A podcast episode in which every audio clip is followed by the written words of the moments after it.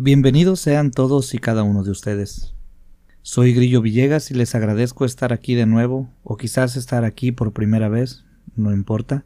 El caso es que les agradezco que estén aquí el día de hoy, sea cual sea el día en que usted nos escucha. Le agradezco también por estar junto a estas maravillosas personas que se dan cita junto con un servidor cada semana, y por supuesto también le doy gracias por brindarme la oportunidad de contarles una historia más. La historia que nuestra invitada de honor nos ha compartido para que usted la pueda escuchar. ¿Cuántas cosas hay que damos por sentado? La familia, los amigos, el mundo, el agua, quizás si usted quiere. Así como esas, hay muchísimas cosas que cada uno de nosotros tiene y que a otros le faltan. Y cada uno damos por sentado que siempre estarán presentes. Y hay algo en especial que siempre me ha llamado mucho la atención y es el hecho de cómo pensamos que la vida va a existir para siempre para nosotros. Cada uno en nuestro mundo pensamos que libramos las peores batallas. Hasta estoy seguro que en algún momento de su vida eh, usted ha reprochado ¿por qué me pasa esto a mí? Lo decimos a manera de queja, pero tomemos un momento para ser empáticos, para pensar en todas estos demás personas que nacen con una circunstancia especial que dificulta la vida aún más. Quizás un entorno agresivo, quizás un entorno austero, quizás una enfermedad vitalicia. Ninguno de nosotros tiene asegurado un solo día de su vida, pero hay personas que desde que nacen su vida empieza con un nivel de dificultad más alto. La invitada de honor del día de hoy nos contará la historia de una persona que ella conoció y que vive una situación muy impresionante además de llevar una vida, como ya les había dicho antes, muy difícil. A ella le toca vivir también este fenómeno que nos va a contar. Si aún no tienes tu bebida favorita lista, ponle pausa al video, ve por ella, te esperamos, no hay prisa. Si ya la tienes lista, recuerde, se trata de relajarnos y tomar asiento, cerrar los ojos y escuchar los sonidos que aquí empiezan, los sonidos de la orilla de la orilla del miedo.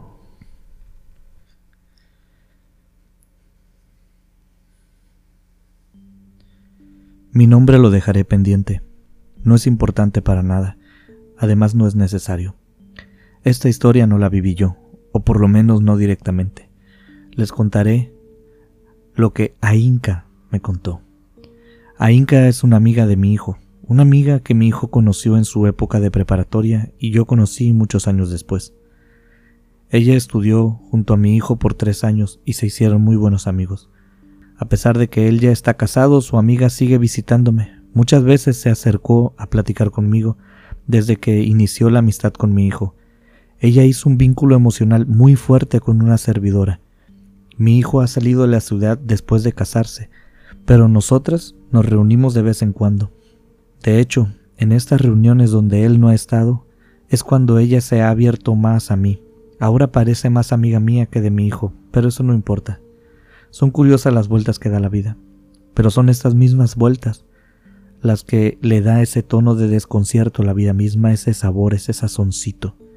Hay que ser abiertos y estar siempre dispuestos a aceptar lo que venga. No siempre un cambio es malo. Yo he pedido la autorización de Ainka, quiero que lo sepan para contarles esta historia. Ella sabe que mucha gente escuchará su relato, y de hecho espera que si alguien está pasando por algo similar, el escucharlo le sea de ayuda, ya sea para saber qué hacer o ya sea para saber que no está solo en el mundo, que hay personas que están pasando por lo mismo o que han pasado por lo mismo. Contaré este relato en primera persona, como si fuera la misma Inca a quien se los cuenta. Nos será más fácil de escuchar y además ella quiere que llegue a la mayoría de personas que se pueda. Así que lo haré de este modo para que parezca que no hay intermediarios, espero no les moleste y espero que disfruten de estas palabras. Mi nombre es Ainka. Les contaré una parte muy importante de mi vida, una parte que al igual que la mayoría de los días que he pasado, no ha sido fácil, ha sido duro. Mis abuelos llegaron a Estados Unidos hace algunos años ya. Nosotros somos inmigrantes, y como cada historia de inmigrantes, algún hecho importante te saca de tu país natal y llegas a otro país a intentar hacer vida. Sin embargo, siempre hay una constante en estas historias, y es que es mucho más fácil adaptarse a los nuevos lugares para las personas jóvenes. Ellos no tienen esta carga de la vida anterior, mientras que, por el contrario, las personas con más edad siempre tienden a resistirse. Quizás por nostalgia, terquedad, si a usted le gustaría usar esa palabra, simplemente es el hecho de que no quieren cambiar su vida. Mis abuelos llegaron con sus hijos, quienes se fueron dispersando por diferentes estados conforme el tiempo avanzó. Mi madre junto con nosotros permanecimos al lado de nuestros abuelos, quienes sufrieron mucho, casi con todo en este país. Para ellos el choque cultural fue muy fuerte. Para mi madre fue muy poco y yo podría decir que para mi hermana y para mí fue nulo. Mi hermana y yo solo conocíamos el idioma de este nuevo país donde nuestra familia se había asentado. A veces escuchábamos a nuestros tíos y abuelos hablar en ruso, pero éramos muy chicas, es un recuerdo muy lejano en estos momentos. Nosotros en aquellos tiempos ni siquiera lo entendíamos. Quisieron que lo aprendiéramos cuando éramos jóvenes, pero no lo lograron. La influencia de nuestro entorno era demasiado fuerte. Así que crecimos con cierto desconocimiento de nuestro propio origen. Por un lado teníamos a nuestra familia hablando un idioma y enseñándonos cosas de nuestro país natal, y por otro lado a la sociedad, que nos abrazaba y nos enseñaba cosas muy diferentes. Precisamente cuando éramos muy jóvenes, apenas empezando a aprender sobre estas dos culturas, fue cuando la primera tragedia visitó nuestras vidas.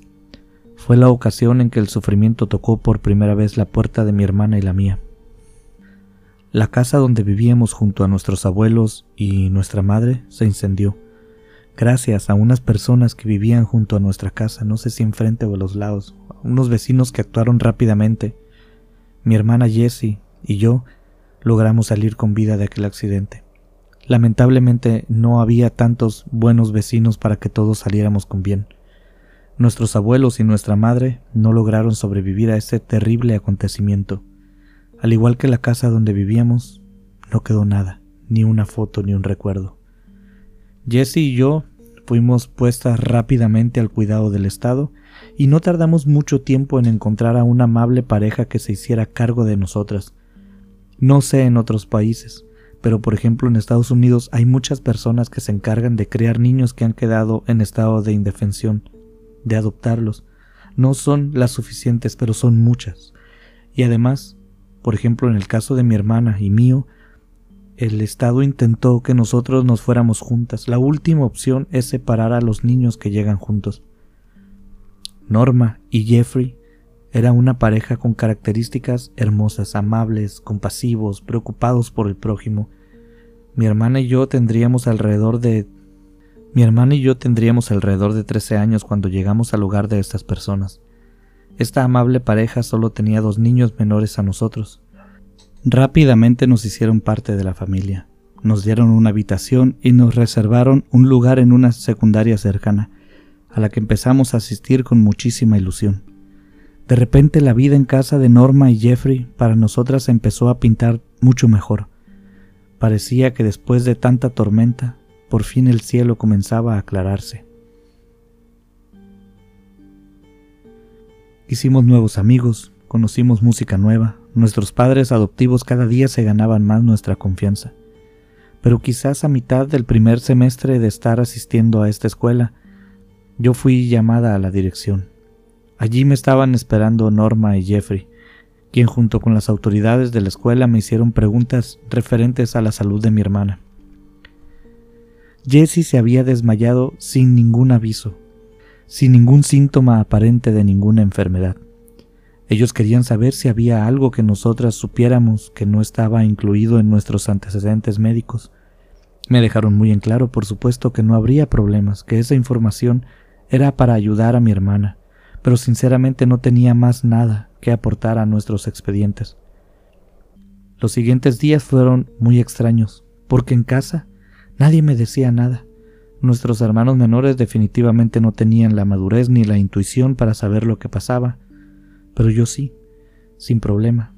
Notaba que había algo en el aire de lo que nadie hablaba, un elefante en medio de la sala, como se dice comúnmente.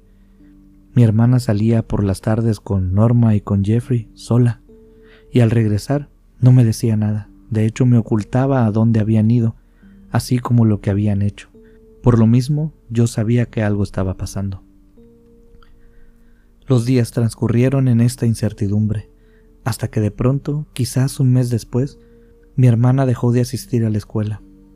Entonces, nuestros padres adoptivos hablaron con todos al mismo tiempo, aunque parecía que más lo hacían conmigo.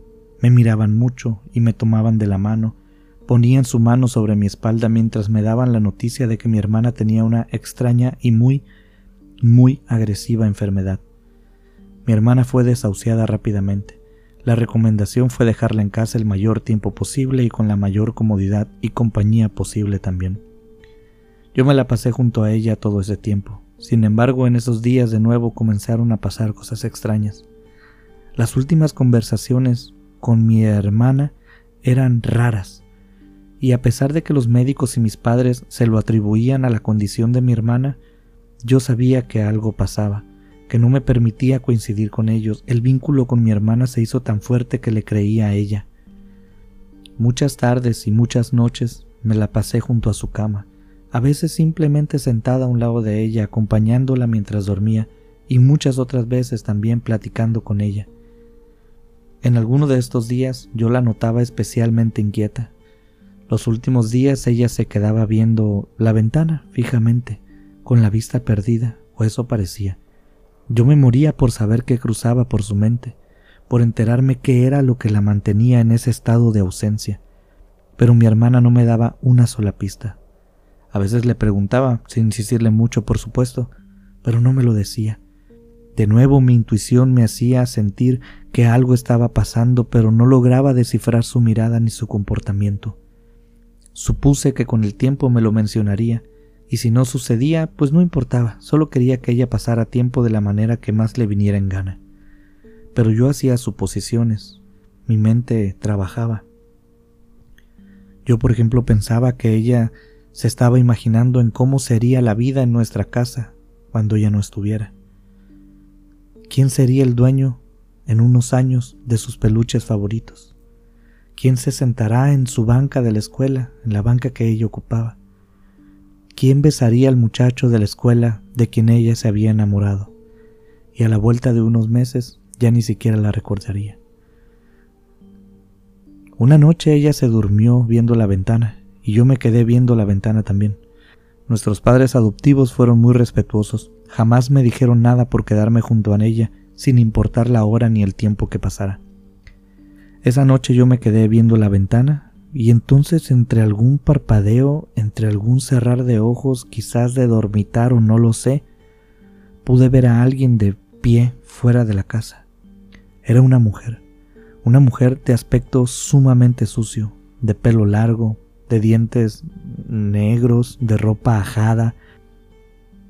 Nuestra casa tenía un patio muy a la usanza de las casas que hay en Estados Unidos, esa típica cerca de madera de altura media con arbustos pegaditos en la base y un pasto que adorna el espacio entre la casa y la cerca. La ventana de nuestra habitación daba a este patio, por eso que mi primer pensamiento no podía ser que fuera alguien que simplemente estaba parado fuera de la casa. Aquella señora estaba parada entre la cerca y la casa, dentro del terreno de nuestra casa. Mi segundo intento de explicación fue que lo estaba soñando, por lo que tallé mis ojos, me puse de pie, estiré mi cuello hacia adelante, enfoqué, desenfoqué, volteé a un lado, volteé de nuevo hacia donde estaba esta señora, me acerqué a la ventana, intenté muchas cosas, pero aquella señora seguía allí. Entonces, cuando mi mente se aseguró de que esa aparición era real, aquella señora levantó la mano hacia la ventana, como si no fuera consciente de la distancia que había entre nosotros y quisiera tocarme desde tan lejos. ¿Para qué les cuento? Di tremendo grito y me hice bolita junto a mi hermana. La abracé, no sé si para protegerla a ella o para protegerme yo, no estoy segura, fue algo instintivo. Norma y Jeffrey no tardaron nada en llegar. Lo hicieron rapidísimo, con sus ojos desencajados, con la prisa de saber que una emergencia estaba ocurriendo en ese momento. Me encontraron allí acostada, se sentaron junto a nosotras, y yo señalé la ventana, y después de explicarles lo que había visto, ellos me dijeron que lo había imaginado, que seguramente me lo había imaginado porque me quedé dormida y entre sueños vi aquello, mi mente pensó esto, lo dio por sentado, se quedó la imagen grabada por ahí, pero recuerdo también que mientras ellos me explicaban todo esto yo volteaba a ver a mi hermana porque no se despertó esa noche. Se me hizo muy raro, había conversación, había movimiento, nosotros platicamos y ella, Jessie, simplemente no intervino en la conversación, ni siquiera abrió los ojos. Pero al día siguiente, mi hermana me sorprendió mirando por la ventana y entonces me dijo, Anoche no dije nada, pero escuché todo. Yo también la he visto y cada día se me acerca más. No necesité preguntarle nada, lo entendí todo. Mientras mi hermana me decía esto, ella miraba por la ventana. No le contesté nada porque tampoco hacía falta. Sabía lo que me estaba diciendo y ella sabía que yo lo entendía. El vínculo de hermanas estaba activado y nos entendimos sin palabras, o por lo menos sin muchas palabras. El día de su sepelio, el día del sepelio de mi hermana, fue la siguiente ocasión que yo vi a esa señora andrajosa. Pero bueno, mi hermana fue decayendo poco a poco. Mi hermana fue decayendo poco a poco, cada vez más. Su tez se fue volviendo más clara, y yo procuraba hablarle mucho, distraerla. Siempre que la veía mirando por la ventana, yo echaba un ojo rápido para ver si veía algo, no veía nada, porque no sabía si ella estaba viendo a aquella mujer o no, aquella mujer que según mi hermana cada día se acercaba más. Los días, por supuesto, no se volvieron menos tristes, y los días, por supuesto, tampoco se hicieron más llevaderos. Por el contrario, cada día fue más pesado que el anterior hasta que llegó el último. El día en que me despedí de mi hermana, ella respiró por última vez alrededor de las seis de la tarde y todos estábamos alrededor de su cama, en nuestra habitación. No sabría cómo describir esa sensación porque fue muy rara. En la misma habitación, en el mismo cuarto donde estábamos todos, estaba mezclada la tristeza de ver a un familiar partir, también la tristeza de ver a una persona joven que terminaba su paso por nuestro mundo. Y al mismo tiempo era un cuarto lleno de amor de personas que despiden a alguien que aman y que también sienten la reconfortante sensación de saber que esa persona que aman ya no sufrirá más. Esa sensación que te da cuando algo terrible ha terminado. Y todos estos emociones, aromas, no, no sé cómo explicarlo, todo esto estaba mezclado en la misma habitación donde nos encontrábamos Norma, Jeffrey, nuestros hermanos menores, mi hermana y yo. Yo recuerdo claramente dar un suspiro, un hondo suspiro, respiré y solté el aire lentamente, intentando contener el llanto, pero no tuve éxito. Todos me abrazaron, todos lloramos y estuvimos abrazados unos minutos sumergidos en nuestra pena, en nuestro dolor, pero eventualmente tenía que suceder, y cuando tuvimos que volver a la realidad de aquella habitación, yo di una última mirada a la ventana, temiendo ver justo la cara de la andrajosa pegada al cristal de nuestra ventana, pero no vi nada. El día siguiente, después de los velorios y todas las ceremonias, ya sola yo en mi habitación que antes compartía con mi hermana, antes de dormir, miré por la ventana, y allí estaba, de pie en la distancia de nuevo, aquella mujer andrajosa, levantando su mano hacia mí, con sus cinco dedos apuntándose a donde yo estaba. Pero el día había sido pesado. No tuve tiempo ni de sentirme asustada. No sabía si en realidad lo estaba viendo o mi mente estaba jugando algo raro. El caso es que yo solo quería descansar. Así que en la distancia había aquella mujer y junto a ella estaba mi hermana. La mujer de nuevo estaba levantando su brazo en mi dirección. Pero yo me acosté a dormir, a descansar. La mujer empezó a hacerse muy presente en mi vida. Ya no solo la miraba en la ventana, a veces la veía en un supermercado, a veces en una banqueta parada mientras recorríamos alguna parte de la ciudad en el carro. Sin embargo, algo cambió Aquella mujer empezó a hacerme muecas. Por ejemplo, me sonreía en la distancia, a veces me guiñaba un ojo, me saludaba, pero su apariencia era la misma sucia, con un vestido ajado, una sonrisa que daba miedo, mucho miedo. Le dije a Norma al respecto, pero no me creyó. Pasaron muchos meses en los que yo no podía dormir porque si no veía a aquella mujer en sueños, lo hacía despierta, y esta situación empezó a robarme la calma de todo momento. Mi tranquilidad estaba hecha añicos. Yo despertaba entre gritos y muchas veces Norma tuvo que quedarse a dormir en la habitación junto a mí. Nunca le dije que Jessie antes de morir también la miraba, porque si a mí no me creía, mucho menos lo haría con mi hermana que ya no estaba para defenderme ni apoyarme con este tema. Pero déjenme que les cuente algo. En cuanto cumplí 18 años, saqué mi licencia de conducir y busqué mi primer empleo. Lo hice con prisa porque Norma en esos momentos estaba embarazada, esperaba a su primer hijo y tenía cinco meses de gestación aproximadamente. Lo curioso fue que Norma me contó a mí que cuando iba llegando a la casa, cuando venía en el carro acercándose, alcanzó a ver exactamente a la mujer que yo le describía, a la mujer andrajosa. La vio parada en la ventana de mi cuarto, mirando hacia adentro de la casa como buscando algo pues cuando cobré mi primer cheque me fui de la casa. No quería dar problemas ni dolores de cabeza a quienes me habían apoyado cuando más lo necesité y por supuesto también a mi hermana. En mi mente la, la idea primordial, lo primerito, lo principal, era alejar a aquella mujer de la casa de Norma cuando yo me fuera. Pero al mismo tiempo por ahí escondido atrás de esta misma idea, me rondaba la teoría de que aquello estuviera en la casa, que aquella señora estuviera atada a la casa, que no fuera yo la raíz del problema.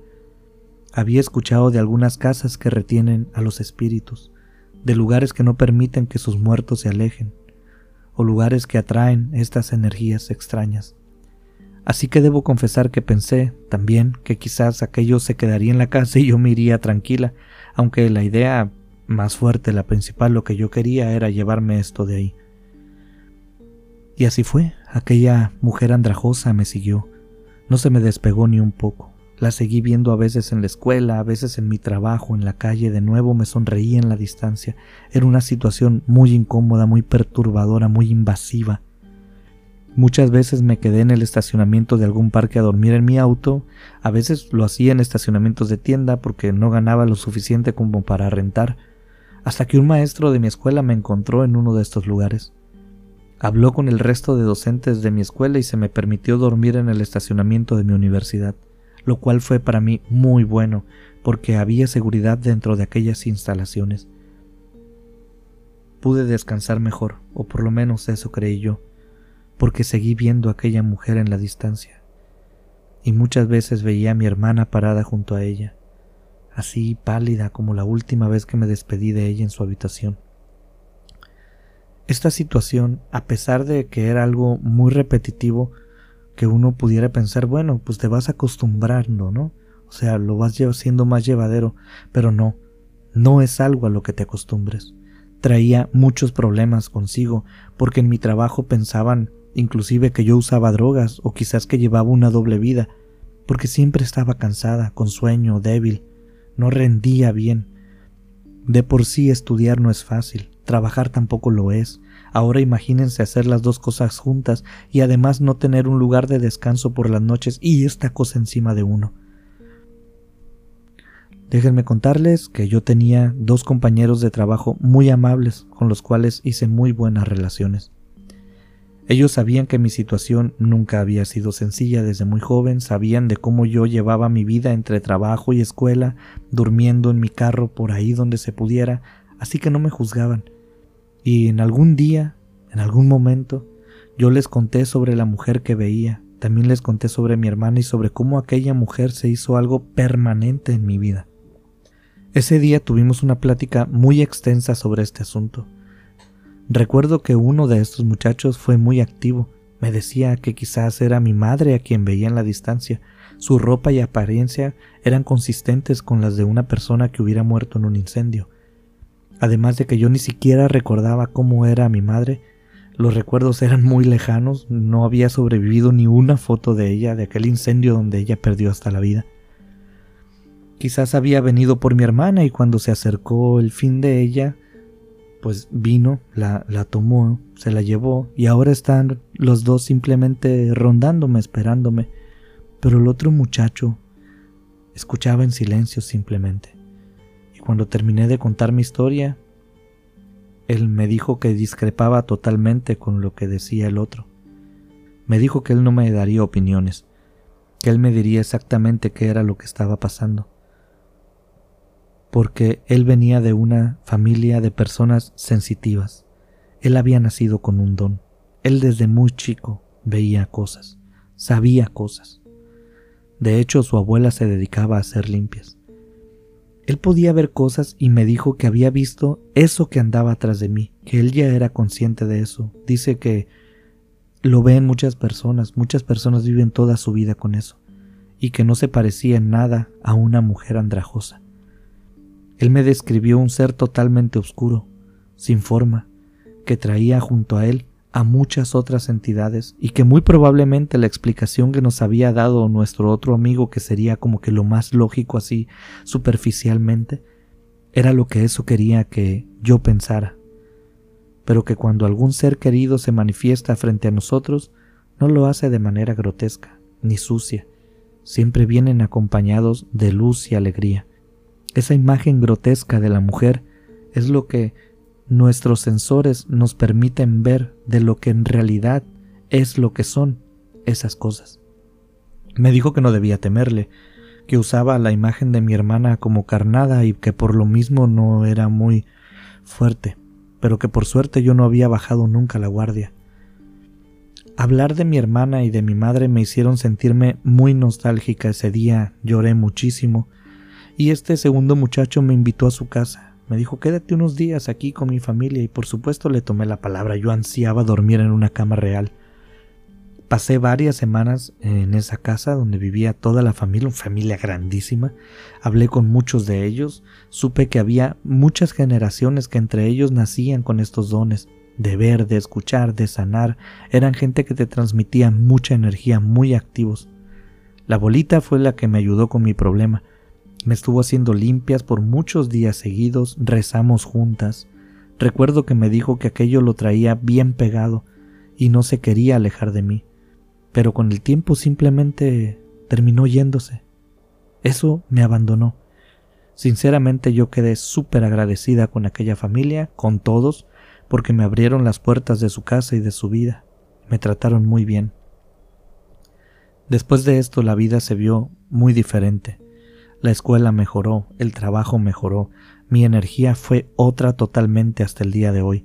Pareciera que nunca está nublado, por decirlo de alguna forma, de una analogía, como si una enorme cuenta hubiera sido pagada con la vida y ahora me estuviera tocando gozar de la enorme paz que viene después de una enorme tormenta.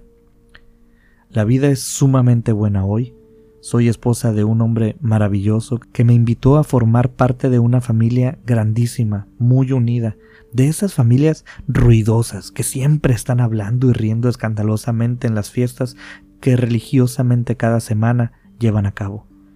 Ellos también me acogieron de muy buena gana y yo les correspondo siendo amables con ellos y cuidando muy bien a mi marido. Aquel ser andrajoso o mujer o cosa, no volví a verlo, no lo he vuelto a ver hasta el día de hoy. Espero que así siga, pero gracias a aquella hermosa familia, hoy puedo decirles que me siento y que soy libre y feliz. Libre y feliz. Muchas gracias por llegar hasta este punto del video, por acompañarnos y por supuesto por dejarme acompañarte. Les diré algo, qué buen relato nos han enviado desde California, simplemente me encantó lleno de aristas y posibilidades. ¿Qué les ha parecido? Cuéntenme. Déjenle a nuestra invitada de honor su opinión en los comentarios, estoy seguro que los leerá. Ya aprovechando que andamos por allá hablando de California, permíteme enviarle un saludo muy especial a Elber Pacheco, Casey Dalton y Fabi Jiménez, nuestros tres seguidores asiduos y queridísimos que nos escuchan en el bello estado de California a Lina Areque, que está en Florida y que seguramente hoy será uno de sus mejores días, así lo esperamos. Muchas gracias Lina, eh, te hemos visto muy activa en el grupo de Facebook, te saludamos con mucho cariño. María Elena Castro, que nos escucha en Puebla, también te enviamos un saludo muy afectuoso. También para Jenny Esteves, nuestra amiga de Ciudad de México. Aurora Santana, quien está cerca de disfrutar de la fiesta de San Marcos, espero que te la pases de lo mejor. Jairo Cuevas, Pedro Cortés, Luis E. Marcos, Claudia Ruiz, Mari Cabrera, para el Miyagi, y muy especialmente a nuestra invitada de honor por regalarnos el día de hoy esta hermosa historia. Recuerden que nos pueden escuchar en Spotify, subimos las historias también al grupo de Facebook, tiene el mismo nombre, La Orilla del Miedo, nos pueden buscar por ahí. Y también quiero enviar un gran saludo para ti y para todos los demás escuchas frecuentes. Les doy las gracias por de nuevo regalarnos un espacio dentro de sus días.